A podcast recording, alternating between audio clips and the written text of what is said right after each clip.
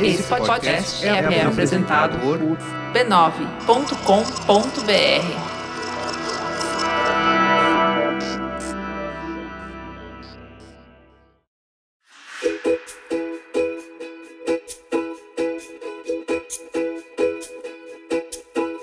Eu virei pai no final do ano passado.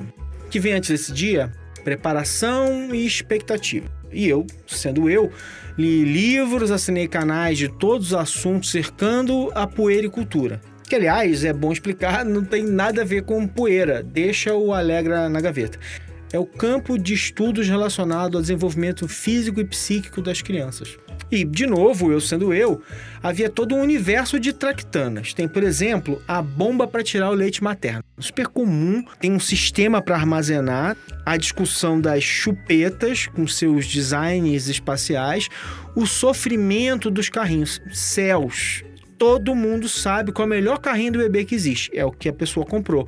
E cada um escolhe um diferente. Como é que pode? Tem bombinha para sugar catarro e coriza do neném. Essa bombinha pode ser tanto você chupando quanto tem as bombinhas me é, é, mecânicas que elas fazem a aspiração. Cortador de unha com lente, com luz e com furações para evitar que você machuque os dedinhos. Você consegue enxergar a, a minúscula unhinha ali enquanto tá cortando a unha e morrendo de medo. No meio disso tudo, monitor cardíaco e de respiração embutido na meia do bebê. Eu achei esse um pouco demais. Mentira, eu achei legal e um termômetro que monitora a temperatura do bebê em tempo real. Bom, esse aí eu não só gostei, como eu tive coragem de usar. Eu achei menos exagerado. Para quê? Por exemplo, eu usei pela primeira vez quando o bebê tomou a primeira vacina contra a meningite. A gente foi avisado de que ele tinha uma grande chance de reagir com febre. Eu coloquei o termômetro e saí para fazer compras. Ele fica grudadinho aqui na, é, do ladinho aqui do, do neném. Liguei um alerta que tocaria no meu telefone caso a temperatura do neném passasse de 37 graus. Assim, eu, poderia ficar ligado e me preparar para qualquer complicação. Eu voltei para casa, jantamos, ficamos curtindo o neném, colocamos ele para dormir e dali a alguns minutos tocou um alarme no meu telefone.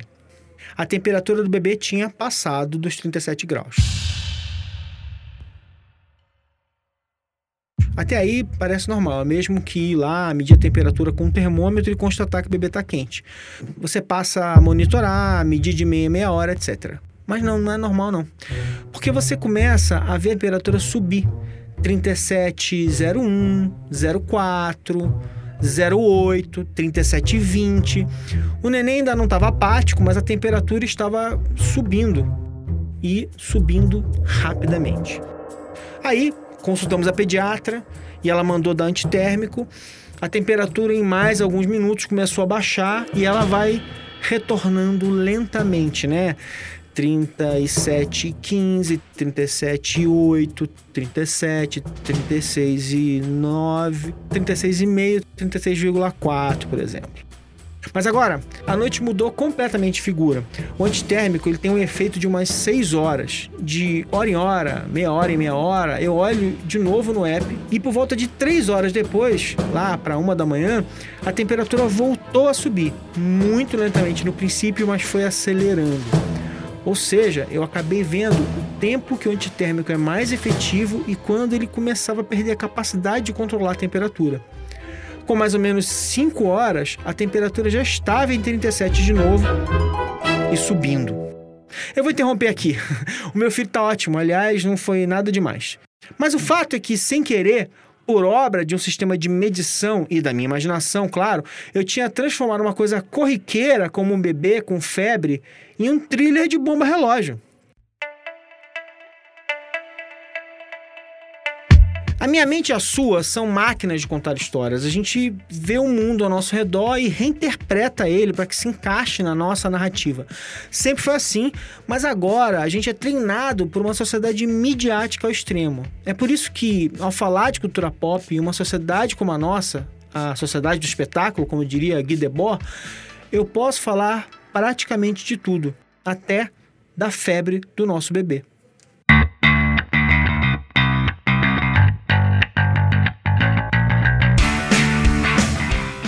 Eu sou Alexandre Maron e esse é o Zing, um podcast com conversas profundas sobre assuntos aparentemente banais. Desde o primeiro episódio, o Zing fala de cultura pop. Hum, eu pedi pro Alexandre de 2014 explicar isso melhor. Tá, mas a ideia é um programa cujo mote é conversas profundas sobre assuntos banais, em que a gente vai discutir o pop como se ele fosse o petrolão. Como se ele, como se ele fosse o petrolão. Que na verdade ele é, né? As pessoas só não sabem disso ainda.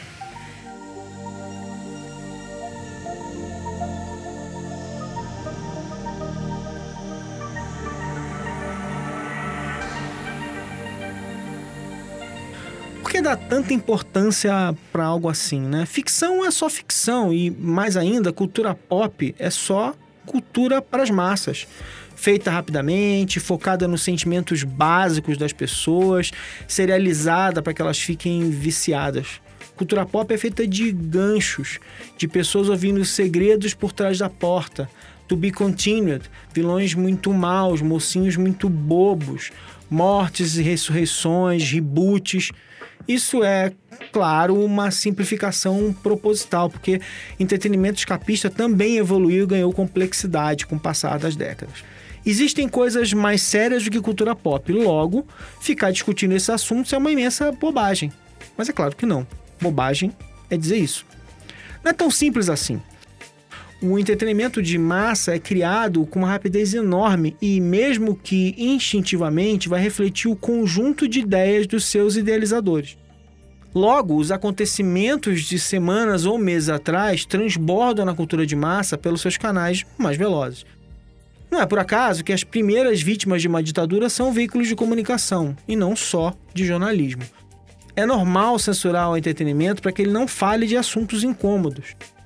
Mas um dos melhores livros sobre esse assunto foi feito antes das redes sociais e da explosão dos reality shows que viraram mania internacional. Vida o Filme, do Neil Gabler. O livro foi lançado em 1999 e fala de como uma sociedade mediatizada entra em um ciclo de criar narrativas em todas as suas manifestações. Tem uma entrevista do Neil, eu vou botar um trechinho aqui. It can have negative effects, but on the other hand, it can have very Pera, salutary. eu vou traduzindo, tá? O entretenimento pode ter efeitos negativos, mas é possível que também traga algo positivo, já que as pessoas usam os filmes que elas criam de suas próprias vidas para se ajudar a lidar com a realidade moderna. Mas vamos olhar melhor para o ponto central dessa história, onde o entretenimento permeia o que, de outra forma, não seria necessariamente uma instituição de entretenimento e a converte em sessões do show business. Eu estou falando de jornalismo, de religião, de esportes, as cortes.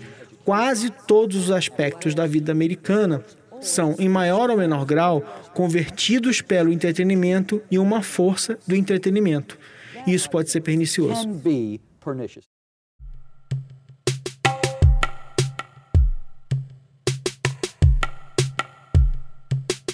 Muitas pessoas dizem que divertimento escapista é uma bobagem, mas quando algo como um tiroteio em uma escola acontece, culpam videogames violentos. As pessoas desdenham da cultura pop quando lhes interessa e põem nela culpa de tudo quando precisam de uma rota de fuga e uma discussão.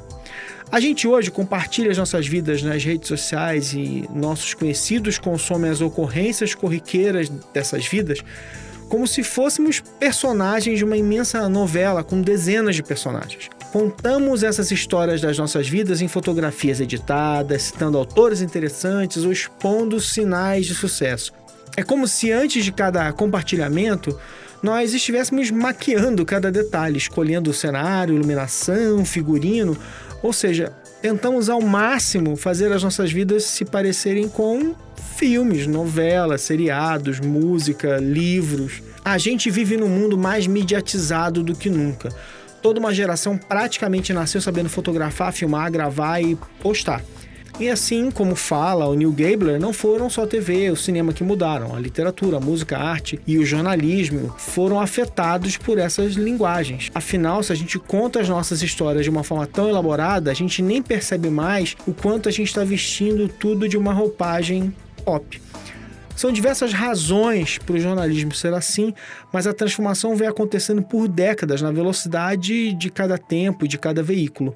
Se os meninos gritavam manchete nas ruas no meio do século passado para vender jornal, hoje a gente tem uma discussão enorme sobre caça-cliques, métricas de audiência mal usadas e a escolha de pautas e muito mais. E política, gente? Existe alguma coisa que use mais cultura popular do que política?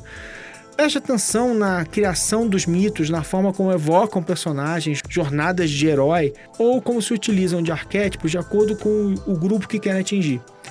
Em alguns casos são muito sofisticados, em outros são toscos mesmo. Política é mais do que nunca uma poderosa guerra de narrativas. Em resumo, um programa que discute a cultura pop do século XXI pode falar de qualquer coisa, porque a cultura do entretenimento está em todo lugar.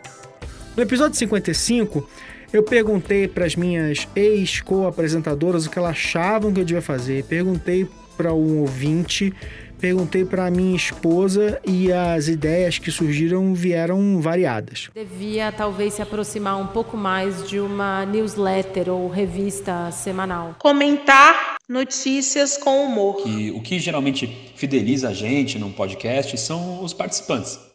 Mudar, se tornar um novo podcast. A tentação era de começar tudo do zero, mas como a minha obsessão pela cultura pop ainda não está saciada, se é que um dia vai estar, eu senti que tinha algo para dizer. Mas agora eu queria ir um pouco mais fundo. A ideia era mergulhar, trazer diversas vozes interessantes nas minhas pesquisas e obsessões. Eu contei para Leila sobre a minha maluquice para vencer a ansiedade. Contagens regressivas e progressivas, não importa. Era 1, 2, 3, 3, 2, 1. Em alguns casos podia ser 100, 99, 98, 97. O que eu queria dizer é que eu sempre contei para parar o tempo, para sincronizar com a realidade. Minha mente estava agitada. Eu sempre interrompi muito as pessoas porque algo me ocorria e eu não me controlava. Falava por cima e soava rude. As contagens me ajudaram a desacelerar. Então, juntando as minhas obsessões e a minha mania, a nova fase do Zing vai se chamar 54321 uma contagem regressiva para mergulhar em algum assunto, fazer uma viagem, perguntar coisas e contar histórias. Um novo programa começa em duas semanas. Serão oito episódios falando, não, mergulhando em diversos assuntos. Se eu conseguir que você fique se perguntando o que, que o Marão vai fazer essa semana, eu vou ficar muito feliz e vou ter cumprido a minha missão.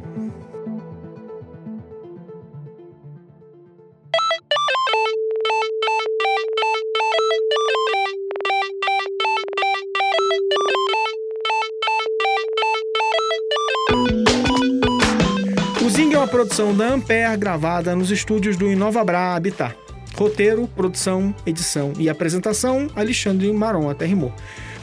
O Zing, orgulhosamente, faz parte da família B9 de podcasts, junto com o Braincast, Mamilos, Naruhodô, entre outros. Para conhecer os podcasts da família, dê uma olhada no site do B9 em www.b9.com.br podcast.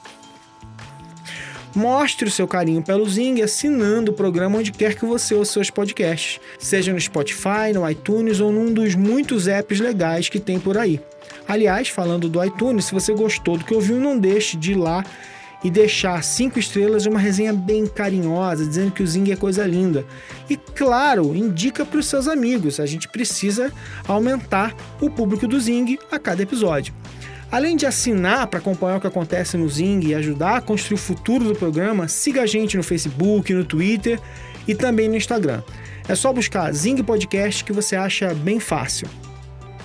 O Zing Gold está em desenvolvimento. Em breve eu falo mais do que vai ser. Quem quiser dar ideias do que deveria estar nessa área exclusiva, pode mandar mensagem pelo Twitter no arroba Alexandre Maron ou para o e-mail alexandre.zingpodcast.com.br. O programa volta em duas semanas. A espera começa em 5, 4, 3, 2, 1.